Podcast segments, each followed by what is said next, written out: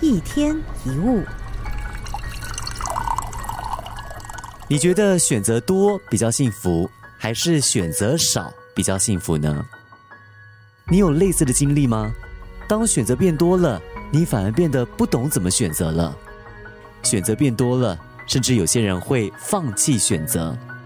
但一旦我们失去了选择的动力，我们最后不是被动选择自己不喜欢的事。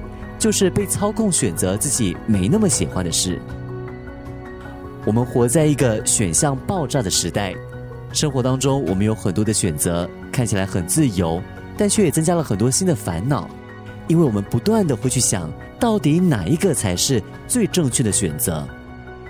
一顿饭要吃什么？买哪一款手机？穿哪一件衣服出门？到读什么科系？从事什么工作？甚至。做手术要选有千分之三还是万分之一失败风险的方法？因为选择太多，很多人不自觉的走进了选择障碍，结果反而错失了拥有自己喜欢的人生的机会。这也是为什么近年来有越来越多人实践减法哲学，因为选择减少了，我们喜欢的事物对未来的目标也就会更清晰了。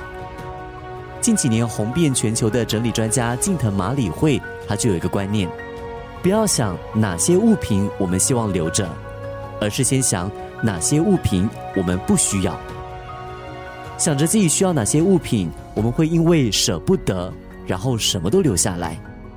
但如果专注在不需要的物品，就会比较清楚哪些物品其实我们已经不喜欢了。同样的，知道自己要做什么很重要。但有时候，知道自己不该做什么更重要。运用减法的原则，精简自己的选项，才能够累积人生的动力。很多时候，我们陷入困境，是因为我们有太多的好选择需要放弃。但其实它好不好，都只是我们的想象而已。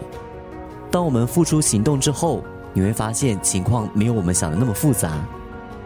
有的时候。我们需要的不是很多的选项，而是很多的勇气。一天一物。